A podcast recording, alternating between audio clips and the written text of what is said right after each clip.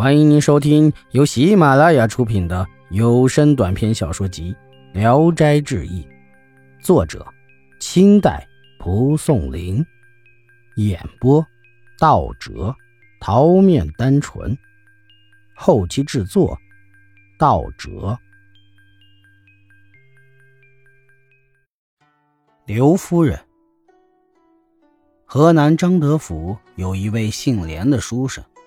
从小勤奋好学，可是很早就失去了父亲，家里十分贫穷。有一天，连生外出，傍晚回家的时候迷了路。他走进一个村子，有一位老太太走过来问道：“连公子到哪里去呀？也不是很深了吗？”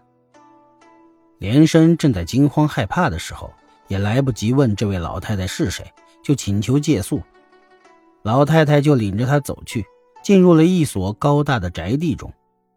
有个丫鬟挑着灯笼，引导着一位妇人出来了，年纪约有四十余岁，举止有大家风度。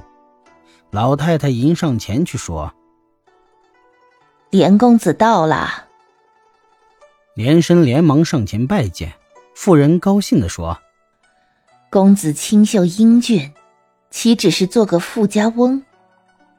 随即摆设酒宴，妇人在一侧陪坐，很殷勤的频频劝饮，而他自己虽举杯，却未曾饮过酒，举起筷子也未曾吃过菜。连生感到惶恐疑惑，屡屡打听他的家事。妇人笑着说：“我故去的丈夫姓刘，客居江西，因为遭到意外变故，突然去世。我这位亡人。”独自住在这荒僻的地方，家境也日益败落。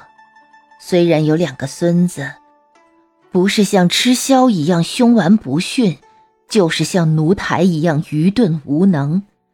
公子虽然和我们不同姓，但也是隔了一代的骨肉至亲。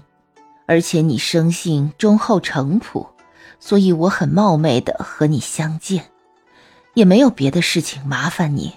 我稍微存有几两银子，想请你拿去到江湖上做买卖，分得一部分利润，也比像案头营那样只知苦读清贫而死好多了。连生推辞说自己年轻，又是个书呆子，恐怕辜负了他的重托。刘夫人说：“你要打算好好读书，首先要解决生活问题。公子很聪明。”到哪里去不可以？于是命婢女取出银子来，当面交付八百多两。连生十分惶恐，再三推辞。刘夫人说：“我也知道你不习惯做买卖，但是试着干一干，我想不会不顺利。”连生顾虑这么多钱自己一人不能胜任，打算找一个同伙合作经商。刘夫人说。不必这样，只找一个朴实谨慎、懂得商务的仆人，为公子跑腿办事就足够了。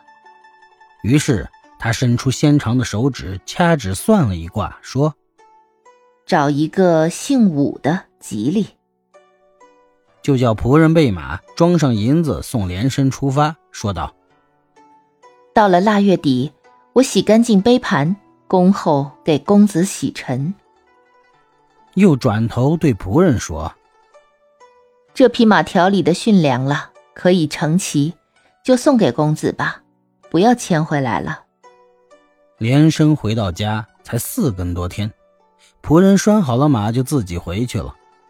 第二天，连生多方寻找伙计，果然找到了一个姓武的人，于是用高价雇佣了他。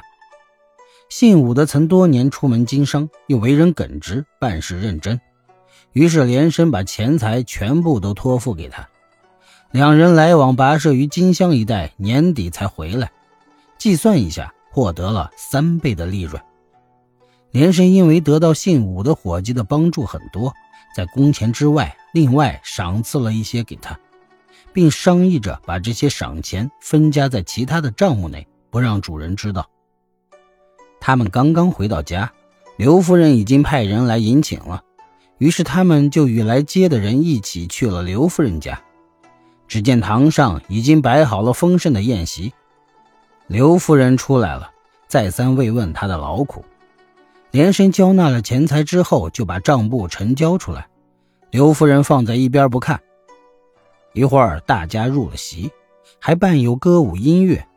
在外屋也给姓武的伙计摆了酒席，让他尽量喝醉了才回去。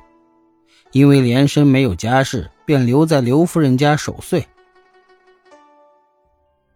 本集演播到此结束，谢谢大家的收听。喜欢请点赞、评论、订阅一下。